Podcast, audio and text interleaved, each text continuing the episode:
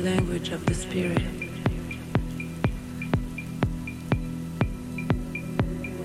It opens the secret of life.